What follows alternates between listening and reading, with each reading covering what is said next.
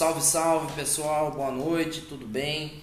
Aqui quem vos fala é o Wellington Rosa do grupo Hipno Bravos. O grupo Hipno Bravos faz parte da formação Bravo Hipnose. A Bravo Hipnose é do Rafael Baltresca e também do Fernando Colela, grandes hipnoterapeutas conhecidos no Brasil, já formaram grandes turmas, já treinaram muitas pessoas aí por todo esse país e hoje nós estamos aqui para falar de uma parte ou de uma muito importante da hipnose.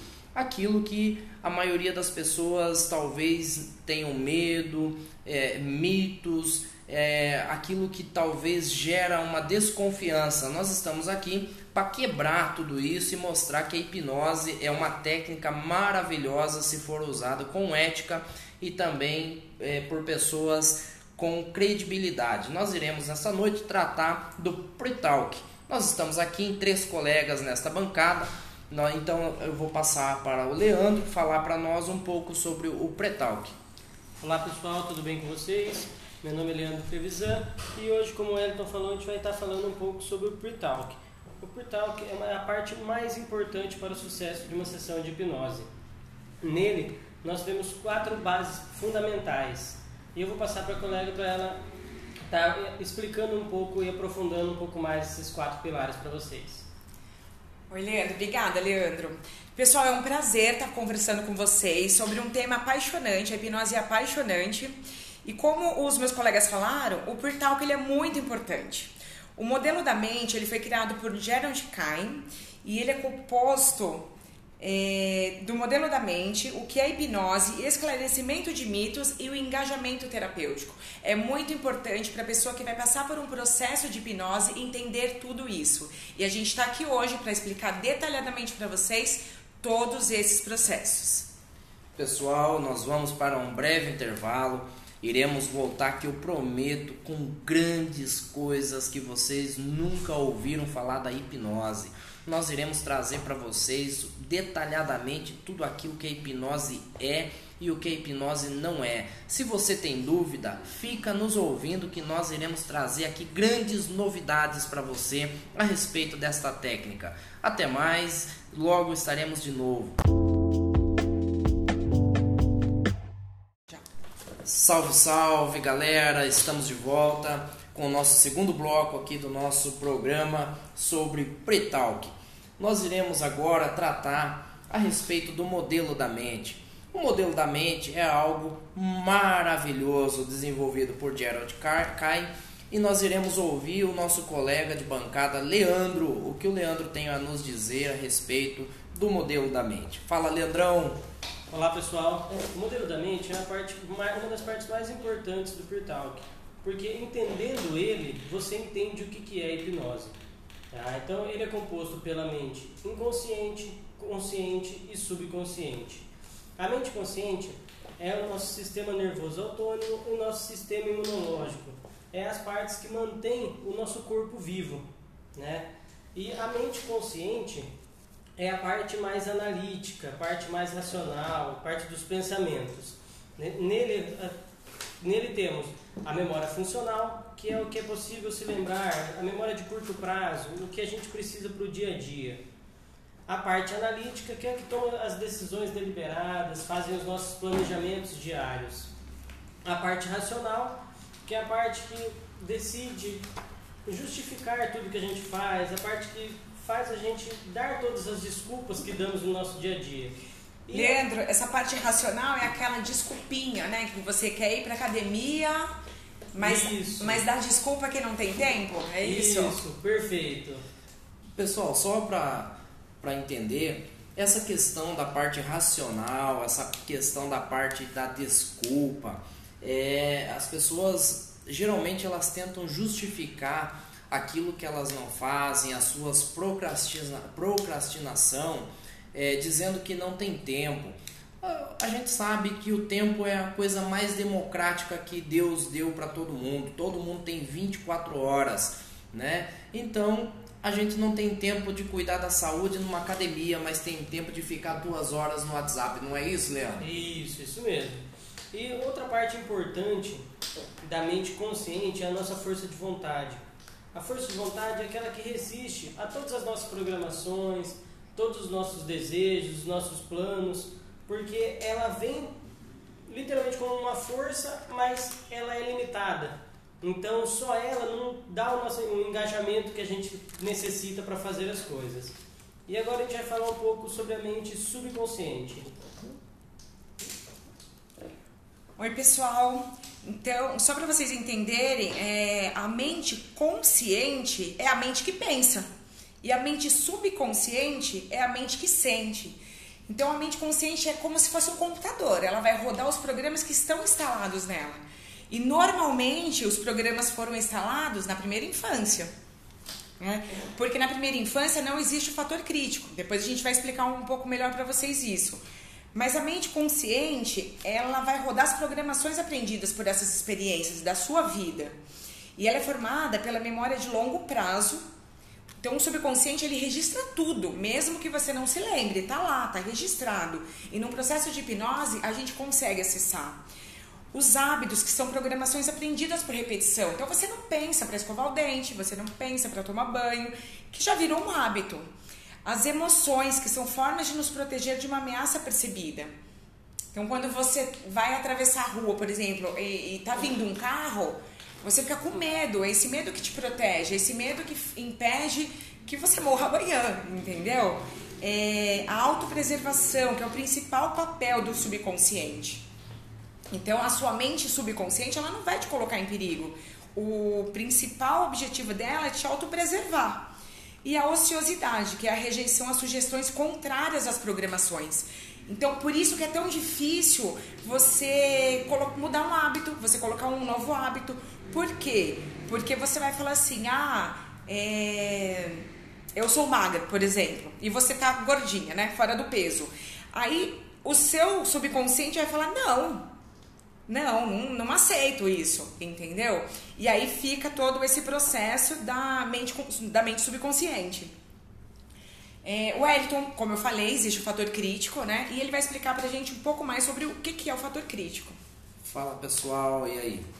É, como a Ana falou para nós do subconsciente, o subconsciente e, o, e a, a, memória do subconsciente e o consciente, ele tem como se fosse uma, uma divisória, uma divisão é, o qual é, faz essa, essa transposição do que é consciente do que é subconsciente. Então, essa divisão se chama fator crítico.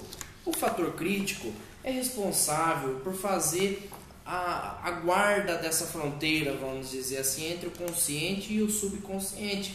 Então, se o subconsciente permitir que a sugestão atravesse, o fator crítico é, o fator crítico é, ele vai deixar ok, mas o consciente também pode permitir que uma ordem ou a sugestão positiva ou negativa atravesse esse fator crítico e que faça com que ele aceite essa sugestão. Então, como ele está na fronteira, ele está fazendo a guarda ali do subconsciente. Depois nós iremos ver que o consciente também tem uma divisão é, nós iremos estudar um pouquinho também do consciente, é, nós vemos que tudo vai ter que passar por esse fator crítico. Ou seja, numa sessão de hipnose, quando nós recebemos um cliente, quando nós recebemos uma pessoa que irá passar pelo processo de hipnoterapia, esse fator crítico dela, se ela não conhece nada de hipnose, ela vem com sugestões negativas, ela chega no nosso consultório como, como uma pessoa que recebeu bastante sugestões negativas durante a sua infância, como a Ana falou, durante toda a sua vida. O fator crítico dela, ela, ouviu muito, falar muito mal sobre a hipnose, ela vai chegar com seu fator crítico muito elevado. Então nós iremos trabalhar aqui no nosso consultório, aqui na nossa clínica, para que esse fator crítico baixe, para que seja acessado mais fácil o subconsciente. É isso, Leandro? Isso, isso mesmo. E logo mais nós voltaremos para explicar o que é hipnose.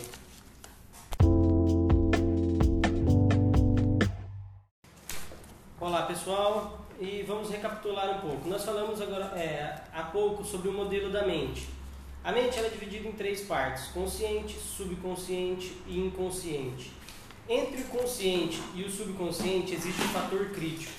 O fator crítico ele serve como guardiões, o guardião dos portões, o filtro de sugestões para o subconsciente. E ele pode, pode sim ser atravessado voluntariamente. E isso é a hipnose. Isso, muito bom, Leandro. E no processo de hipnose, quando são aceitas as sugestões, é quando a gente conseguiu ultrapassar o fator crítico. Isso dentro de uma sessão de hipnose. Mas no nosso dia a dia existem outras formas de ultrapassagem do fator crítico. Por exemplo, figuras de autoridade, pai e mãe, a criança aceita tudo que o pai e a mãe fala. É um tipo de uma hipnose. O placebo, né? É, na religião, então o que o pastor fala, o que o padre fala, é, televisão, publicidade. Quem nunca assistiu uma propaganda do McDonald's ficou morrendo de vontade de correr lá e comer um hambúrguer? Isso é um tipo de hipnose. É, isso é um tipo de ultrapassar o fator crítico. Quando a pessoa está apaixonada, que só pensa naquela pessoa, vive hipnotizada, é, um acidente, a pessoa toma um susto no avião, por exemplo, ela fica com medo, né? E isso é um tipo de hipnose, foi atravessado o fator crítico dela. E em, isso a gente tem outras formas que depois a gente pode detalhar mais para vocês. Fala pessoal, é, nós estamos aqui agora e iremos falar um pouquinho sobre o que é hipnose. Logicamente, nós temos várias definições de grandes hipnólogos aí a nível mundial, mas a, a definição principal que nós acreditamos, que o nosso grupo segue e que acredita que seja a melhor definição, é a de Dave Elman, que diz o seguinte: a hipnose é a ultrapassagem do fator crítico da mente consciente e o estabelecimento de um pensamento ou sentimento, ou seja, uma sugestão exclusiva e aceitável. Ou seja, você sugestionar a sua mente é, em relação àquilo que você deseja alcançar, ou seja, você tem uma fobia a respeito de baratas, vamos dizer assim. Você sugestionar a sua mente através de uma sessão de hipnose, a qual você é, irá é, é, regredir irá corrigir esse problema, né, essa, essa fobia, irá sugestionar que a barata é um inseto que não vai te causar mal. Aliás, ela é muito menor que você. Né? Então, isso nós podemos fazer através da hipnose. Mas para que isso ocorra, precisa ser ultrapassado esse fator crítico que é a divisão, né, vamos dizer assim, do subconsciente com o consciente.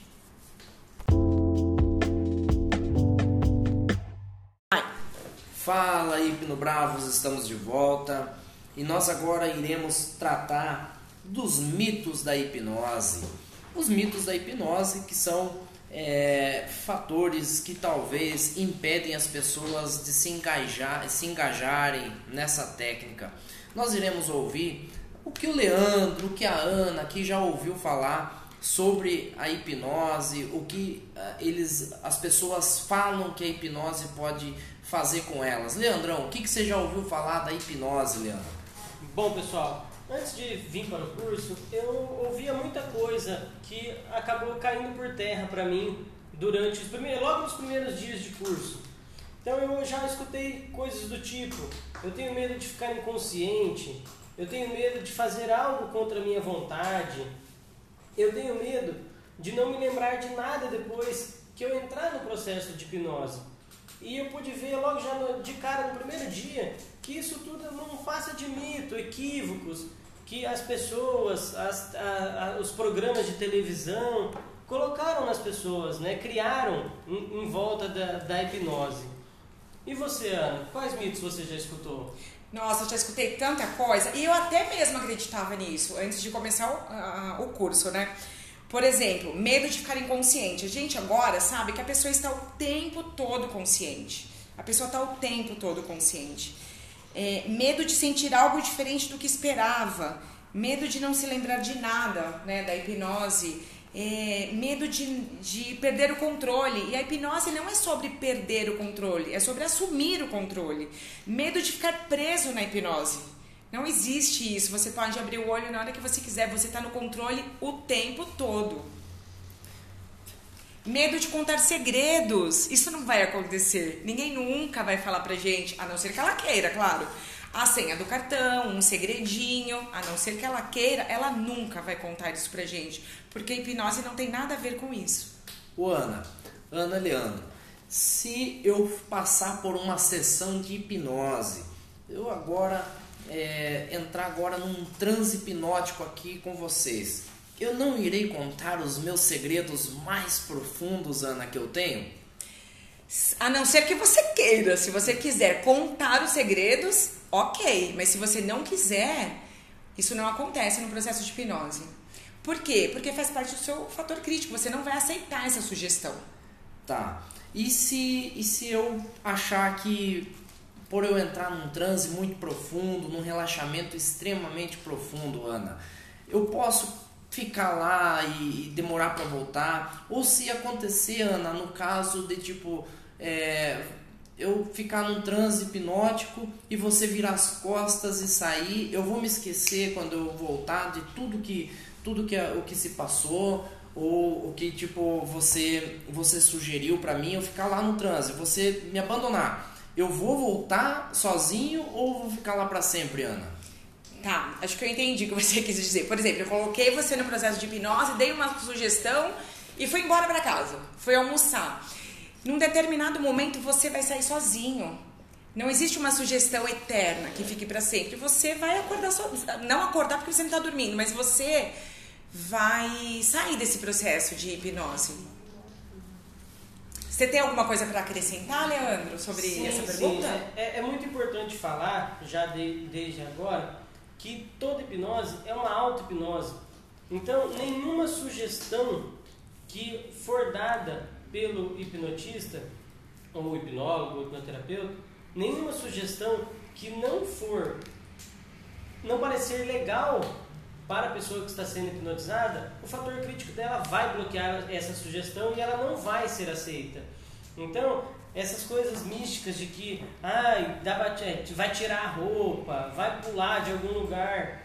Se o fator crítico da pessoa não aceitar a sugestão, simplesmente não acontece e não tem problema nenhum, tá? Porque cada um tem um fator crítico, cada um tem uma visão dos acontecimentos, cada um tem uma programação gravada no seu subconsciente.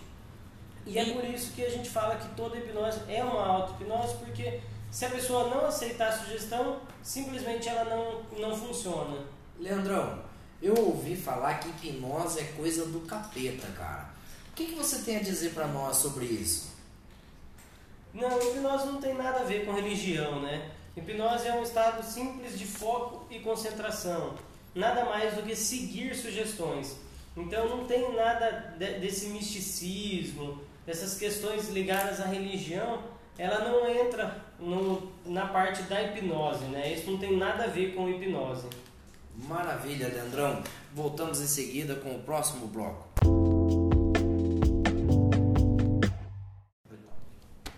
Oi, pessoal, dando sequência aqui nos pilares do Pre-Talk, é, nós temos o engajamento terapêutico, que também é super importante dentro desses pilares todos. O engajamento terapêutico quer dizer que toda hipnose é auto-hipnose. Uma pessoa só pode ser hipnotizada por ela mesma. O hipnoterapeuta é apenas o condutor do processo. A hipnose é 100% consensual e o cliente tem que se comprometer a seguir todas as instruções para que o hipnoterapeuta consiga ajudá-lo. E a responsabilidade pelo sucesso ou fracasso é 100% do cliente. Vocês estão de acordo? Com certeza, Ana. É, o cliente está é, sobre total é, controle da situação. Se ele achar se ele, se ele achar que ele não pode aceitar aquela sugestão, nós não podemos ajudá-lo. Né? Então a responsabilidade é, do sucesso ou do fracasso é dele. Né? Então o, o que a gente vai sentir na hipnose? Né? A resposta única aceitável é não sei. Né? Cada pessoa é uma pessoa. Cada né? pessoa é uma pessoa, cada cliente é um cliente. Eu não sei qual é o, a sensação que ele vai ter quando ele receber determinada, determinada sugestão. Né? O cliente sente o que o hipnoterapeuta sugestionar que sinta. Nós fazemos um contrato com o nosso cliente. O contrato é que ele siga as nossas sugestões. Fala, Leandrão, o que, que você acha aí em relação ao engajamento terapêutico? É, é muito importante falar sobre esse tópico de o que se sente em hipnose, porque a gente precisa deixar bem claro a pessoa que está sendo hipnotizada que é, é a resposta aceitável, sendo não sei, é para ela não ter nenhuma expectativa, não gerar nenhuma expectativa sobre o que, que vai acontecer. Porque a partir do momento que ela usa sua mente consciente para criar uma expectativa, pensar racionalmente, analisar, ela acaba é, fechando o fator crítico dela novamente. Ela acaba pensando e isso acaba atrapalhando a, o processo hipnótico, porque ele é único e simplesmente seguir as instruções. Então, a partir do momento que você segue as instruções, você entra em estado hipnótico. Não tem o que você ficar pensando, o que você ficar gerando de, de, de pensamentos, porque quanto mais você pensa, mais você vai sair do estado de foco e concentração necessário. E se o cliente falar, Ana, não consigo relaxar, o que, que, o, o que você pode sugerir para o cliente? Bom, primeiro que relaxamento não tem nada a ver com hipnose. Ele pode estar num processo de hipnose e não estar tá relaxado. É, é, tem, existe essa confusão. Então, relaxamento não tem nada a ver com o processo de hipnose. Não é só relaxamento, né?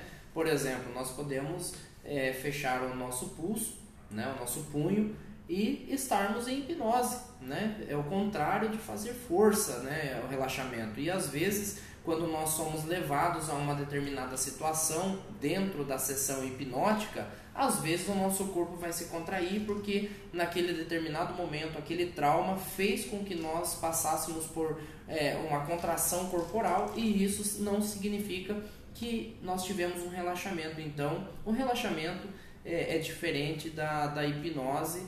Podemos até ter um relaxamento na hipnose, mas nem sempre o relaxamento é hipnose. Ok. Bom, então se a gente aprendeu que a hipnose acontece na mente subconsciente, e a mente consciente? Onde que ela tá? Onde que ela fica nesse processo, né? Aí a gente precisa entender que a mente consciente, ela tá lá o tempo todo. A mente consciente é que vai dar a direção e o subconsciente continua o processo. Então eu vou falar para o cliente, por exemplo, é, é, sinta felicidade. Aí o, o, consciente vai falar, opa, o que é felicidade? Eu sei o que é felicidade, sugestão aceita. E aí o consciente vai fazer o processo. A função do consciente é apenas aceitar a sugestão e não tentar ajudar mais. Então quer dizer, Ana, que se eu ficar no meu consciente, tentando ajudar o hipnólogo, o hipnoterapeuta, o hipnotista a, a me hipnotizar, eu posso atrapalhar? Sim, exatamente. Você não tem que criticar, não tem que analisar, não tem que julgar. Esse é o processo da mente consciente. E nesse processo você não tem que fazer nada disso. Não criticar, não analisar, não julgar, porque daí você vai estar atrapalhando o processo. Leandrão, existe uma atitude mental que o, o paciente possa assumir um mantra, algo que possa ajudá-lo a ir mais profundo no, no transe hipnótico aí na, ou na sessão hipnótica? Sim, é, nós podemos dizer que existem quatro tipos de atitudes mentais. A primeira é eu gosto dessa sugestão, ela está funcionando. A segunda é eu estou desconfortável com essa sugestão. A terceira, estou neutro sobre essa sugestão tanto faz se funciona ou não. E a quarta é gosto dessa sugestão, tomara que funcione. E na opinião de vocês, qual a, a sugestão certa? Opa, com certeza atitude mental número um. Gosto dessa sugestão, está funcionando. É essa atitude mental que o cliente precisa ter para que a hipnose aconteça. Beleza, maravilha. É isso que, que a gente é, gostaria de ouvir gosto dessa sugestão, está funcionando. Quando o cliente assume esta posição, ele se entrega para aquela sugestão funcionar. E um dos mantras que nós, através do nosso professor Fernando Colela, é, ele, ele nos ensinou é que você não tem de tomar nenhuma decisão. Está certo do jeito que está. Você só precisa investir o seu corpo, a sua mente e a sua alma na hipnose e tudo vai dar certo.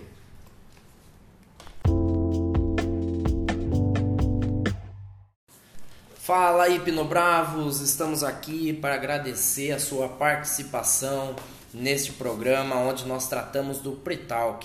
O Pretalk que foi dividido entre o modelo da mente, o que é hipnose, esclarecimento de mitos, engajamento terapêutico e atitude mental. Nós gostaríamos de que você tivesse entendido tudo aquilo que é o pretalk, o que é hipnose. A hipnose é algo que pode te ajudar. Nós esperamos que você tenha esclarecido todas as suas dúvidas, quebrado todos os seus mitos e que você que tem o seu problema, que você que tem aí a sua limitação, as sugestões negativas que entregaram durante toda a sua vida, você possa buscar um dos bravos aí formados pela, pelo Instituto Bravo do Rafael Baltresca e do Fernando Colela. Nós da bancada aqui do Hipno Bravos, estamos extremamente contentes de que você tenha ouvido este programa. Queremos agradecer a sua participação. Leandrão, agradece o público aí, Leandrão.